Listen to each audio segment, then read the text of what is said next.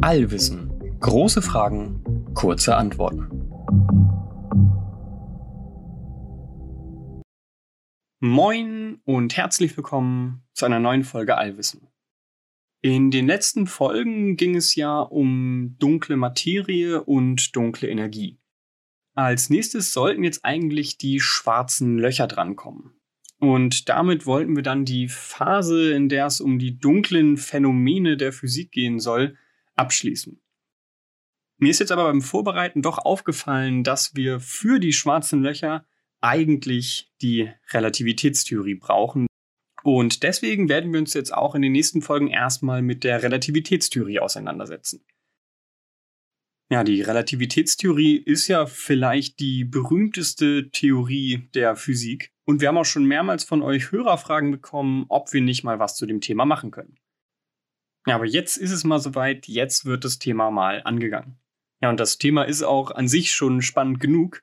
Aber nur als kleiner Ausblick, wenn wir die Relativitätstheorie dann behandelt haben, dann können wir uns, wie gesagt, schwarze Löcher anschauen und auch andere Themen, die schon öfter nachgefragt wurden, wie zum Beispiel Zeitreisen. Okay, dann legen wir mal los. Bevor es so richtig in die Tiefe geht, äh, sage ich, glaube ich, ein paar allgemeine Sachen zur Relativitätstheorie ein paar allgemeine Infos, damit man das irgendwie zeitlich und so vom Kontext einordnen kann. Und danach starten wir dann so richtig mit der speziellen Relativitätstheorie. Genau, und das ist vielleicht erstmal der erste wichtige Punkt. Es gibt ja irgendwie zwei Relativitätstheorien. Es gibt die spezielle und die allgemeine. Was hat es denn damit auf sich? Warum gibt es denn jetzt zwei? Oder manchmal sagt man ja auch die Relativitätstheorie. Was hat das denn alles zu bedeuten? Tja, es ist tatsächlich so, dass wir im Endeffekt nur eine Relativitätstheorie haben und brauchen, nämlich die allgemeine Relativitätstheorie. Die ist wirklich ganz allgemein gültig. Die beschreibt Gravitation, Lichtgeschwindigkeit und alle Phänomene, von denen man irgendwie mal gehört hat, die mit Relativitätstheorie zu tun haben. Wie gesagt, wir brauchen eigentlich nur die, da steckt alles drin. Okay, aber wenn das so ist, warum haben wir denn dann überhaupt eine spezielle Relativitätstheorie?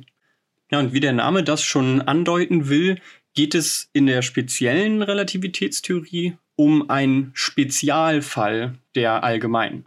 Und zwar um den Spezialfall, dass man die Gravitation nicht berücksichtigt.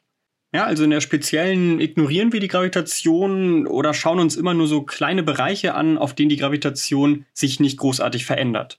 Also zum einen kann man sich vorstellen, ganz weit draußen im All, wirklich weit fern von allen Galaxien, wo man dann wirklich nahezu keine Gravitation spüren würde. Da kann man sich sehr gut so spezielle Phänomene angucken.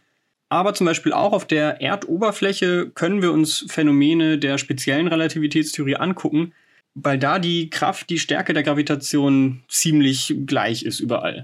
Sie ist nicht hundertprozentig genau gleich, es liegt dann tatsächlich irgendwie daran, wie der Planet unter einem beschaffen ist. Und wenn man es ganz genau nehmen möchte, ist auch die Gravitationskraft an unserem Kopf ein bisschen geringer als die an unseren Füßen. Aber in einer sehr, sehr guten Näherung ist die Stärke der Gravitation auf dem Erdboden überall gleich. Das heißt, auch hier können wir uns Phänomene der speziellen Relativitätstheorie anschauen.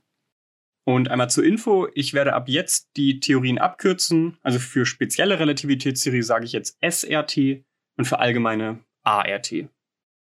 Okay, also es gibt die ART, die beschreibt uns so alle relativistischen Phänomene und vor allem auch Gravitation als Raumkrümmung, als großes Ding, aber so weit wollen wir heute gar nicht gehen. Und dann gibt es die SRT, einen Spezialfall der ART, in der man sich nur Bereiche anschaut, in denen sich die Gravitation nicht großartig ändert, in denen diese ganze Raumzeitkrümmung, diese ganze verändernde Gravitation keine Rolle spielt. Okay, aber warum macht man das überhaupt? Also warum sagt man nicht einfach, das ist die ART und die ART erklärt uns ja auch die ganzen Phänomene, die uns die SRT erklärt? Zum einen ist es so, dass historisch die SRT zuerst kam. Einstein hat die SRT im Endeffekt 1905 veröffentlicht und die ART erst 1915, also zehn Jahre später. Ja, das heißt, historisch kannte man zehn Jahre lang nur die SRT, die hieß damals übrigens natürlich noch nicht spezielle Relativitätstheorie. Man wusste ja, als sie veröffentlicht wurde, noch nicht, dass es zehn Jahre später eine allgemeinere Theorie geben wird. Ja, soweit ich weiß, hat man sie diese ersten zehn Jahre einfach nur Relativitätstheorie genannt. Und als Einstein dann zehn Jahre später auf eine größere und viel mehr umfassende Theorie kam, hat er gesagt, die neue heißt jetzt allgemeine Relativitätstheorie. Und das, was ich vor zehn Jahren veröffentlicht habe, ist quasi nur ein Spezialfall. Die nenne ich jetzt spezielle Relativitätstheorie. Gut, das heißt, es gibt den historischen Grund für die SRT und dann gibt es aber auch noch den, ich sag mal, didaktischen Grund. Ja, wenn man irgendwie die gesamte Relativitätstheorie erklären möchte, so wie ich das ja jetzt auch hier versuchen werde, dann ist es irgendwie ganz cool, dass man die so in zwei Fälle aufteilen kann. Sich erstmal mit der SRT beschäftigt, die ja auch, wie gesagt, historisch früher kam. Dann diese ganzen Phänomene schon mal so abhakt, alles aber, wo sich Gravitation nicht ändert. Und dann den nächsten Schritt macht zu ART, quasi genau wie Einstein das gemacht hat und sagt, okay, jetzt können wir uns auch noch Gravitation anschauen und das aber dann alles zusammenbringen und dadurch dann eine geschlossene Theorie aufbauen ja, es lässt sich dadurch ein bisschen besser in Häppchen aufteilen und äh, dadurch kann man das Thema, glaube ich, ein bisschen besser, ein bisschen gestückelter und muss nicht alles am Stück auf einen großen Schlag erklären. Denn, und das habe ich ja schon so ein bisschen vorweggenommen, in der ART geht es hauptsächlich um Gravitation als Raumzeitkrümmung. Und in der SRT geht es um eher andere Phänomene wie Lichtgeschwindigkeit und so Sachen wie Zeitverzerrung. Zu all dem kommen wir ja jetzt gleich. Gut, das erstmal so zu der Frage ART, SRT, wo ist da der Unterschied? Warum gibt es zwei Relativitätstheorien? Vielleicht trotzdem noch ein, zwei Sätze zur ja, Relativitätstheorie an sich, also zur allgemeinen, aber na, SRT ist da ja mit drin. Die ART ist die eine von den zwei großen physikalischen Theorien, die uns aktuell unser gesamtes Universum beschreiben. Es gibt die Quantenmechanik, die beschreibt uns Abläufe und auch skurrile Phänomene im sehr, sehr, sehr kleinen. Und dann gibt es die ART, die beschreibt uns im Endeffekt Bewegungen und, und Dynamik von Objekten, die so, ja, so groß sind wie wir Menschen, aber dann auch auf ganz großen Skalen bis hin zum gesamten Universum. Ja, das sind, wie gesagt, die beiden Theorien, die uns so aktuell versuchen, die Realität zu beschreiben. Und die ART macht das seit über 100 Jahren verdammt gut. Ja, sie wird seit 100 Jahren eigentlich immer und immer wieder experimentell bestätigt. Ja, die Theorie macht Vorhersagen und die kann man experimentell testen. Manche etwas einfacher und auch schon damals zu der Zeit, manche erst mit modernster Technik, wie zum Beispiel die Entdeckung der Gravitationswellen 2015. Da hat es tatsächlich 100 Jahre gedauert, bis die Technik so gut wurde, um Einsteins Theorie überprüfen zu können. Auch da hat die Theorie korrekt vorhergesagt, was wir dann am Ende gemessen haben. Das heißt, Relativitätstheorie ist ein Riesending, das uns seit 100 Jahren immer und immer wieder nur experimentell bestätigt wird und damit absolut die beste Theorie, die wir für ja, Dynamik von großen Dingen anwenden können. Sie hat auch ihre Limitationen, sie kann uns nicht alles erklären, sie kann uns zum Beispiel nicht die Quantenwelt erklären. Und sie bricht dann auch in manchen Extremfällen zusammen, wie zum Zeitpunkt des Urknalls. Ja, und dann gibt es ja auch noch das Problem der dunklen Materie, wo wir uns immer noch nicht sicher sind, ob vielleicht doch diese dunkle Materie ein Zeichen dafür ist, dass die ART nicht ganz richtig ist. Aber im Großen und Ganzen ist sie eine extrem gute und immer wieder bestätigte Theorie und das Beste, was wir aktuell haben. Okay, das war jetzt erstmal ein ja, grober Überblick über die Relativitätstheorie so im Allgemeinen. Und wir wollen uns jetzt in dieser und der nächsten Folge die spezielle Relativitätstheorie genauer anschauen.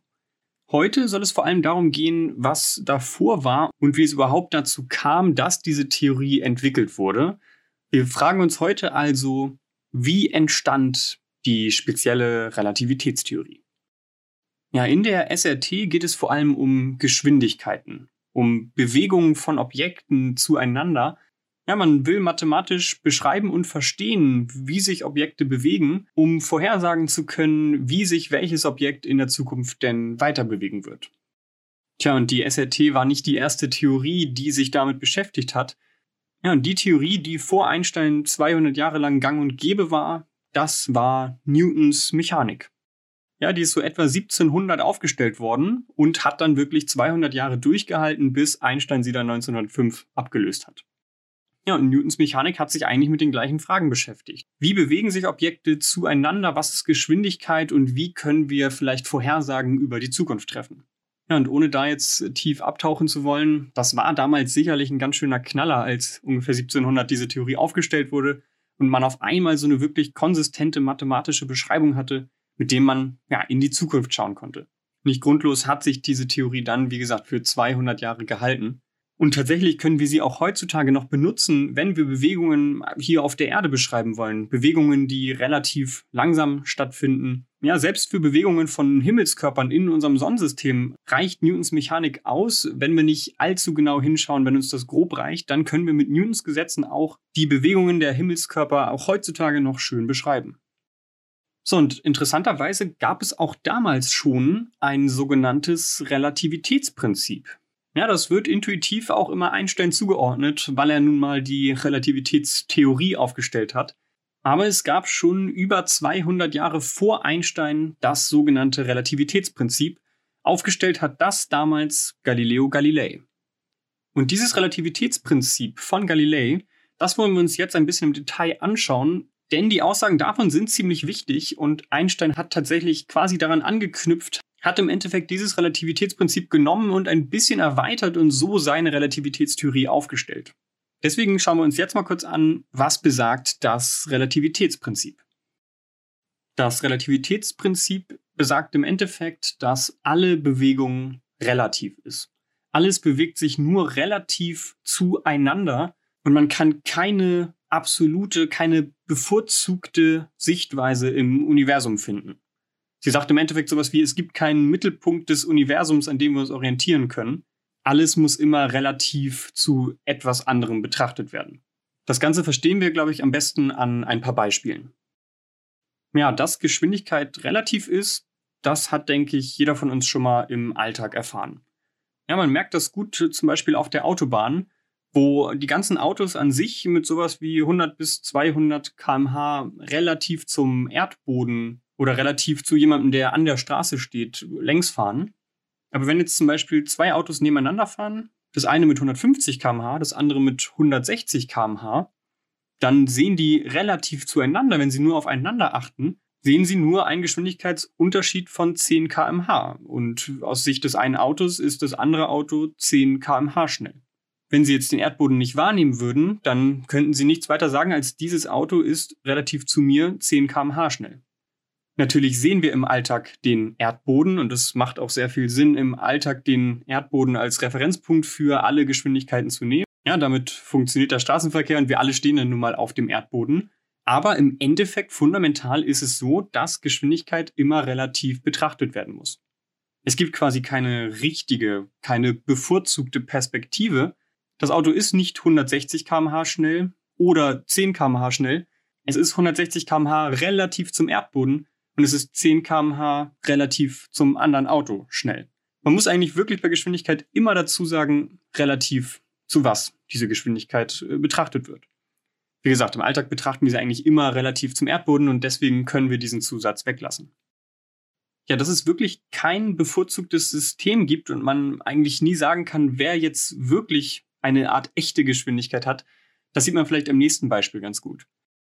Wir können uns mal vorstellen, dass wir auf einmal aufwachen und wir befinden uns in einem Raumanzug im dunklen All.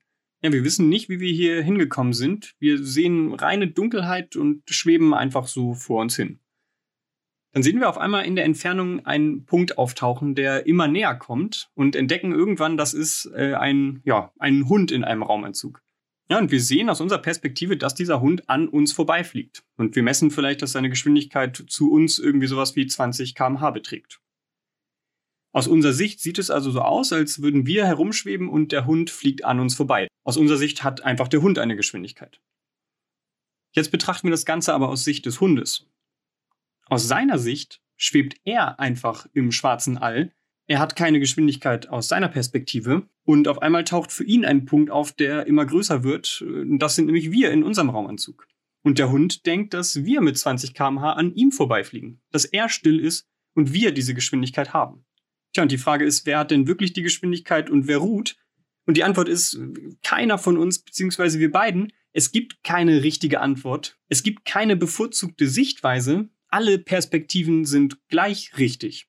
Das Einzige, was wir eigentlich sagen können, ist, wir und der Hund bewegen sich relativ zueinander mit 20 km/h. Das ist richtig aus unserer Sichtweise, richtig aus Sichtweise des Hundes oder auch aus der Sicht eines externen Beobachters, der quasi in der Mitte von uns sitzt und einfach sieht, dass wir beide mit 10 km/h auf diesen externen Beobachter zufliegen. Ja, und da wir wirklich keine anderen Anhaltspunkte haben, müssen wir akzeptieren, dass es nicht irgendwie eine bevorzugte Sichtweise gibt. Geschwindigkeit ist nur relativ zueinander zu verstehen. Das besagt das Relativitätsprinzip. Und jetzt könnte man auch sagen, okay, das ist doch aber nur so ein Gedankenexperiment, so ist es ja in der Realität nie. Ja, aber dann wäre die Gegenfrage, woran machen wir denn absolute Geschwindigkeit fest? Gut, auf der Erde haben wir den Sonderfall, da wir wirklich diesen festen Erdboden die ganze Zeit alltäglich unter den Füßen haben, da können wir Geschwindigkeit immer zum Erdboden betrachten. Aber wenn wir uns jetzt Sachen fragen wie, wie schnell ist die Erde? Dann macht diese Frage tatsächlich keinen Sinn. Oder man muss sich fragen, ja, bezogen auf was? Aus Sicht der Erde hat die Erde eine Geschwindigkeit von 0 kmh. Aus Sicht der Sonne hat die Erde eine Geschwindigkeit von, keine Ahnung, irgendwie sowas wie ein paar hundert Kilometer pro Sekunde oder so. Ich kenne die genaue Zahl jetzt nicht. Ja, und aus Sicht des Galaxiezentrums, relativ zum Mittelpunkt unserer Galaxie, hat die Erde eine noch viel höhere Geschwindigkeit. Ja, und auch da können wir weiter rauszoomen und äh, unsere Geschwindigkeiten relativ zu irgendwelchen weit entfernten Galaxieclustern bestimmen. Ja, und da merken wir, es gibt kein Ende. Es gibt nicht den einen bevorzugten Punkt, an dem wir eine Art absolute Geschwindigkeit festmachen können. Es gibt nun mal nicht den einen Mittelpunkt des Universums. Es gibt auch, soweit wir wissen, keine Ränder des Universums. Es könnte sehr gut sein, dass das Universum einfach unendlich groß ist. Woran will man in dieser unendlich großen, sich dynamisch bewegenden Suppe, woran will man eine absolute Geschwindigkeit festmachen? Das ist das Relativitätsprinzip, das sich Galileo Galilei schon 1630 ausgedacht hat.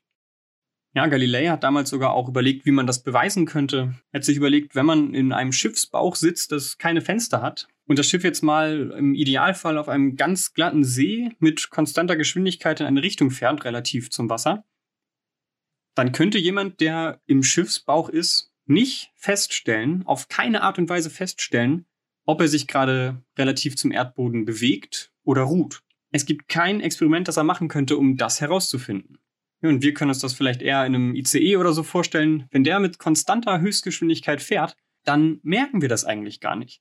Man merkt zwar das Beschleunigen und das Abbremsen, aber Geschwindigkeit an sich relativ zum Erdboden, die merken wir dann gar nicht, wenn man jetzt davon ausgeht, dass wir keine Geräusche hören und dass die Schienen nicht ruckeln und so weiter. Ja, in diesem Idealfall würden wir nie merken, ob wir überhaupt fahren oder nicht. Ja, und das soll uns zeigen, dass halt der Erdboden jetzt nicht irgendwie bevorzugt wird, sondern dass wir einfach nur Geschwindigkeit immer relativ betrachten und dass wir jetzt relativ zu allem, was sich in dem ICE-Waggon befindet, einfach eine Geschwindigkeit von 0 km/h haben und alles gemütlich machen können, was wir machen wollen. Die Geschwindigkeit relativ zum Erdboden kann uns egal sein, genauso wie uns im Alltag die Geschwindigkeit der Erde relativ zur Sonne und das der Sonne relativ zum galaktischen Zentrum, auch wie uns diese ganzen Geschwindigkeiten im Alltag völlig egal sein können, kann uns im konstant fahrenden ICE die Geschwindigkeit relativ zum Erdboden egal sein. Ja, das ist wie gesagt das Relativitätsprinzip. Und auf diesem Prinzip basiert Einstein auch seine Relativitätstheorie. Es gibt aber zwei essentielle Unterschiede. Bei Galileis Relativitätsprinzip ist man zum einen davon ausgegangen, dass es schon eine absolute Zeit gibt. Es gibt zwar keine absolute Perspektive, keinen absoluten Raum, aber eine absolute Zeit, hat man gedacht. Man dachte, aus jeder Perspektive für jeden Menschen überall vergeht die Zeit gleich. Das hat man damals angenommen und das ist ja auch das, was wir alle intuitiv verspüren, wenn wir uns verabreden, wenn wir uns mit anderen Menschen irgendwie interagieren. Da denken wir, die Zeit vergeht für uns alle gleich. Und das andere, was man damals noch angenommen hat, ist, dass es keine Höchstgeschwindigkeit gibt. Also auch nicht relativ zu anderen Dingen. Ja, dass zum Beispiel theoretisch ein Raumschiff äh, relativ zur Erde mit dem, was wir heutzutage doppelte Lichtgeschwindigkeit nennen würden, fliegen könnte. Das wäre damals überhaupt kein Problem gewesen. Solange man genug Energie reinsteckt, könnte man auf jegliche Geschwindigkeit kommen, relativ zur Erde jetzt zum Beispiel. Ja, das sind zwei indirekte Annahmen, die in Galileis Relativitätsprinzip stecken, die Einstein aber widerlegen sollte. Also, wie kam es denn jetzt dazu, dass Einstein überhaupt diese Theorie aufgestellt hat? Was war der Auslöser dafür? Und dafür brauchen wir noch ein Puzzleteil, nämlich im Endeffekt die Entdeckung der Elektrodynamik oder anders gesagt die Beschreibung von Licht. Ja, es war historisch irgendwie so, dass um 1700, wie gesagt, Newton seine Mechanik aufgestellt hat. Ja, und so war die Vorstellung der Welt damals, es gibt Newtons Mechanik, das Relativitätsprinzip, und damit konnte man wunderbar arbeiten.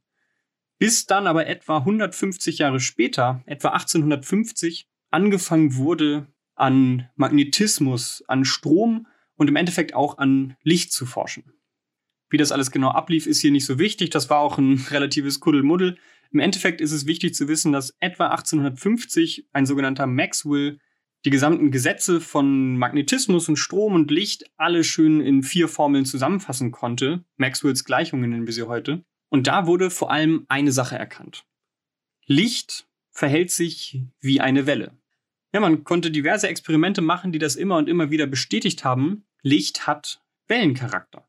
Und man hat dann damals einfach angenommen, dass es für diese Wellen auch ein Medium geben muss. Ja, und der Gedanke ist ja auch erstmal verständlich. Ja, denn es ist so, dass sonst alle Wellen, die wir so kennen, immer ein Medium haben. Wasserwellen, die bewegen sich halt im Wasser fort. Schallwellen bewegen sich durch die Luft fort. Wenn wir jetzt darauf kommen, dass Licht eine Welle ist, dann macht es doch nur Sinn, dass auch Licht ein Medium hat, durch das es läuft, in dem es sich fortbewegt. Als man also erkannte, dass Licht eine Welle ist, hat man angenommen, dass es dieses Medium geben muss und man hat es Ether genannt. Man wusste nicht genau, was es war, was es sein sollte, man nahm an, dass es irgendein Zeug ist, das das gesamte Universum durchzieht, das wir Menschen so nicht spüren, aber in dem sich Licht ausbreiten kann. Das Spannende ist jetzt aber, dass die Annahme dieses alldurchziehenden Ethers dem Relativitätsprinzip widerspricht. Wenn es diesen Ether gibt und man Geschwindigkeiten relativ zu diesem Ether irgendwie feststellen kann, dann hat man ja auf einmal eine Art absolutes Bezugssystem. Man kann auf einmal jede Geschwindigkeit von allem relativ zu diesem Ether definieren. Das heißt, Geschwindigkeiten wären auf einmal nicht mehr relativ.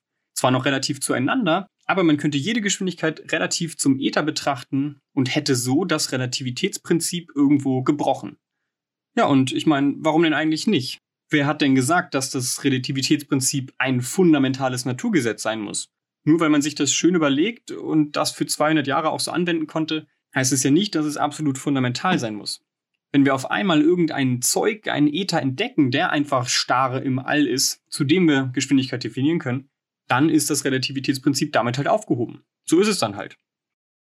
Ja, das heißt, es gab aber im Endeffekt diesen Konflikt. Man wusste, Licht ist eine Welle, man nahm an, es braucht diesen Ether und das stand irgendwie im Widerspruch zum Relativitätsprinzip. Es war also eine aufregende Zeit, da man damals unbedingt diesen Ether finden wollte. Ja, man wollte ihn entweder beweisen oder widerlegen ja, man hat sich Experimente überlegt, um nach diesem Ether zu suchen. Und jetzt kommen wir quasi in die heiße Phase, kurz bevor es in der Relativitätstheorie mündet. Wir müssen eigentlich nur noch ein Experiment betrachten. Das Interessante ist, dass Maxwell damals rein mathematisch aus seinen Gleichungen auf eine Geschwindigkeit für das Licht kam. Eine Geschwindigkeit, die das Licht relativ zum ruhenden Äther immer haben sollte. Wenn sich jetzt aber irgendwas relativ durch den Äther bewegt, zum Beispiel die Erde, dann würde man von der Erde aus eine unterschiedliche Lichtgeschwindigkeit messen. Ja, weil einfach der Äther ruht und durch den ruhenden Äther gibt es diese Geschwindigkeit. Es bewegt sich die Erde aber relativ zum ruhenden Äther. Wenn sich die Erde also zum Beispiel mit dem Lichtstrahl durch den Äther bewegt, dann misst man eine langsamere Lichtgeschwindigkeit. Wenn sich die Erde entgegen dem Lichtstrahl durch den Äther bewegt, dann würde man eine höhere Lichtgeschwindigkeit messen. Ja, und diese Idee hat man sich zunutze gemacht, um das Ganze experimentell zu prüfen. So, wenn man jetzt also annimmt, dass es diesen ruhenden Äther gibt und die Erde sich auf ihrer Bahn um die Sonne durch diesen Äther bewegt, dann kann man noch ein relativ einfaches Experiment machen, um das zu überprüfen. Man könnte einfach zwei Lichtstrahlen in entgegengesetzte Richtungen schießen und dann jeweils die Geschwindigkeit dieser Lichtstrahlen messen. Ja, und da sich die Erde noch durch den Äther bewegen müsste, während das Licht sich auch durch den Äther bewegt, müsste die Erde einmal mit dem Licht mitfliegen und einmal vom Licht wegfliegen. Und dadurch müsste man zwei unterschiedliche Lichtgeschwindigkeiten messen, wenn man beide Strahlen in entgegengesetzte Richtungen schießt. Ja, und dieses Experiment wurde gemacht. Nicht nur einmal und auch nicht nur von einer Gruppe, es wurde eigentlich auf der ganzen Welt von verschiedenen Leuten in verschiedenen Ausführungen und verschieden genau gemacht, aber jedes dieser Experimente hat im Endeffekt das gleiche gemessen. Nämlich dass die beiden Lichtstrahlen genau die gleiche Geschwindigkeit haben. Ja, und das war quasi ein Todesstoß für die Äther-Theorie. Denn daraus kann man im Endeffekt ableiten, dass es scheinbar kein Medium gibt, durch das sich das Licht mit einer Geschwindigkeit durchbewegt. Das Licht braucht anscheinend kein Medium. Ja, als das damals dann so angefangen hat mit den Experimenten, Dann wurde auch immer noch versucht, diese Äthertheorie irgendwie anzupassen. Vielleicht fliegt sie ja mit der Erde mit, vielleicht staucht sich da irgendwas, vielleicht hat Licht nicht die gleiche Geschwindigkeit durch den Äther und, und, und. Aber im Endeffekt kam dann eine Theorie um die Ecke, die all die Phänomene komplett ohne Äther perfekt und einfach beschreiben konnte. Und das war die, wie wir sie heute nennen, spezielle Relativitätstheorie, die Einstein dann 1905 aufgestellt hat. Und das Spannende ist, dass Einstein im Endeffekt zwei Annahmen macht, aus denen dann alles andere folgt. Er sagt, wenn wir diese zwei Dinge annehmen, wenn wir das so hinnehmen, dann können wir auf einmal mathematisch sowohl die Bewegung von Körpern als von Licht als von allem ziemlich gut beschreiben und brauchen dafür keinen Äther, brauchen dafür kein skurriles Medium, das uns das Relativitätsprinzip zerstören würde. Ja, denn spannenderweise ist eine der zwei Annahmen von Einstein, dass das Relativitätsprinzip gilt. Ja, denn es war so, Galilei hatte damals ja noch keine Idee von Licht als Welle. Galilei hat dieses Relativitätsprinzip immer nur auf Objekte bezogen, auf Bewegung von Objekten, auf Mechanik im Endeffekt. Und Einstein erweitert dieses Relativitätsprinzip jetzt auf nicht nur Mechanik, sondern alle physikalischen Gesetze, also auch auf Dinge wie Magnetismus, wie Strom und wie Licht. Und die zweite Annahme, die Einstein in seiner SRT macht, ist, dass Lichtgeschwindigkeit aus jeder Perspektive betrachtet gleich schnell ist. Das klingt jetzt erstmal relativ harmlos, wenn man darüber aber genauer nachdenkt, dann ist das doch schon ziemlich strange. Ja, wenn man sich vorstellt, ich stehe mit 0 km/h relativ zum Erdboden einfach irgendwo rum und neben mir rauscht ein Schnellzug mit 300 km/h relativ zum Erdboden längs. Und dieser Schnellzug, der schaltet seine Scheinwerfer an. Dann müssen wir laut Einstein annehmen, und das ist übrigens auch tatsächlich das, was wir experimentell messen, dass sowohl ich als eine Person im Zug das Licht als gleich schnell messen würden. Und das ist intuitiv erstmal total strange, wenn man das jetzt zum Beispiel mit einem Ball vergleicht, der im Zug geworfen wird. Ja, wenn jemand im Zug einen Ball vor sich herwirft, dann misst er die Geschwindigkeit dieses Balls aus seiner Sicht mit, ja, vielleicht 10 kmh. Aus meiner Sicht hat der Ball aber eine Geschwindigkeit von 310 kmh. Das heißt, wir messen beide unterschiedliche Geschwindigkeiten des Balls und das sagt auch unsere Intuition uns. Wenn wir jetzt aber keinen Ball werfen, sondern stattdessen eine Taschenlampe anmachen oder die Scheinwerfer des Zugs, dann gilt das nicht mehr. Dann messen sowohl die Person im Zug als auch ich genau die gleiche Geschwindigkeit. Und das kommt einem erstmal berechtigterweise sehr strange vor. Unsere Intuition, was zumindest so Objekte und Bewegungen angeht, die sagt eigentlich, dass das so nicht sein könnte. Tja, aber das ist nun mal eine der zwei Annahmen aus Einsteins SRT und tatsächlich auch, wie gesagt, das, was wir seitdem immer und immer wieder messen. Und was aus dieser Annahme dann folgt, das ist sogar noch viel verrückter, noch viel unintuitiver. Es gibt Konsequenzen wie, dass es keine absolute Zeit gibt, dass wir eigentlich auch Zeit nicht irgendwie fest definieren können, dass nicht für jeden die Zeit gleich schnell vergeht. Es folgen Konsequenzen wie, dass Dinge aus unterschiedlichen Perspektiven gar nicht gleichzeitig passieren. Wenn ein Mensch sieht, dass zwei Kerzen gleichzeitig ausgehen, dann kann es sein, dass ein anderer Mensch sieht, dass erst die eine und dann die andere ausgeht. Und beides ist gleich richtig. Solche verrückten Aussagen folgen aus der speziellen Relativitätstheorie und sind seit 100 Jahren immer und immer wieder experimentell belegt worden. Tja, das aber nur als kleiner Vorgeschmack, denn wir wollen uns in Ruhe mit dem, was aus der SRT folgt, in der nächsten Folge beschäftigen.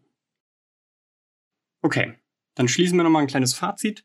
Wir haben uns heute gefragt, wie entstand die spezielle Relativitätstheorie? Ja, wir haben dann so einen historischen Überblick bekommen. Wir wussten, es gab die Newtonsche Mechanik und auch damals schon ein Relativitätsprinzip, das uns im Endeffekt gesagt hat, dass es keine absolute Geschwindigkeit, keinen absoluten Raum gibt, dass man Geschwindigkeiten immer nur relativ zueinander definieren kann. Mit dieser Vorstellung der Welt war auch für 150 Jahre alles gut, bis dann Maxwell im Endeffekt entdeckt hat, dass Licht eine Welle ist, man dadurch einen Äther vorhergesagt hat und der Äther stand auf einmal im Widerspruch mit diesem Relativitätsprinzip. Ja, es folgte im Endeffekt, dass Newtons Mechanik angepasst werden muss, dass das Relativitätsprinzip angepasst werden muss, dass wir eine neue grundlegende Theorie der Welt brauchen, die dann Einstein 1905 aufgestellt hat, die spezielle Relativitätstheorie.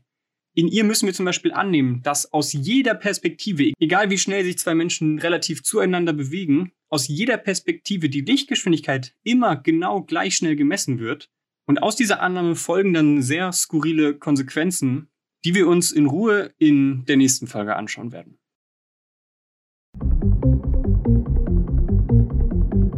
Ja, das war's schon wieder für diese Woche. Falls ihr Fragen zu irgendetwas habt, das ich in der Folge erzählt habe, oder falls ihr generelle große Fragen zum Thema Physik, Astronomie oder Raumfahrt habt, dann schreibt die uns gerne.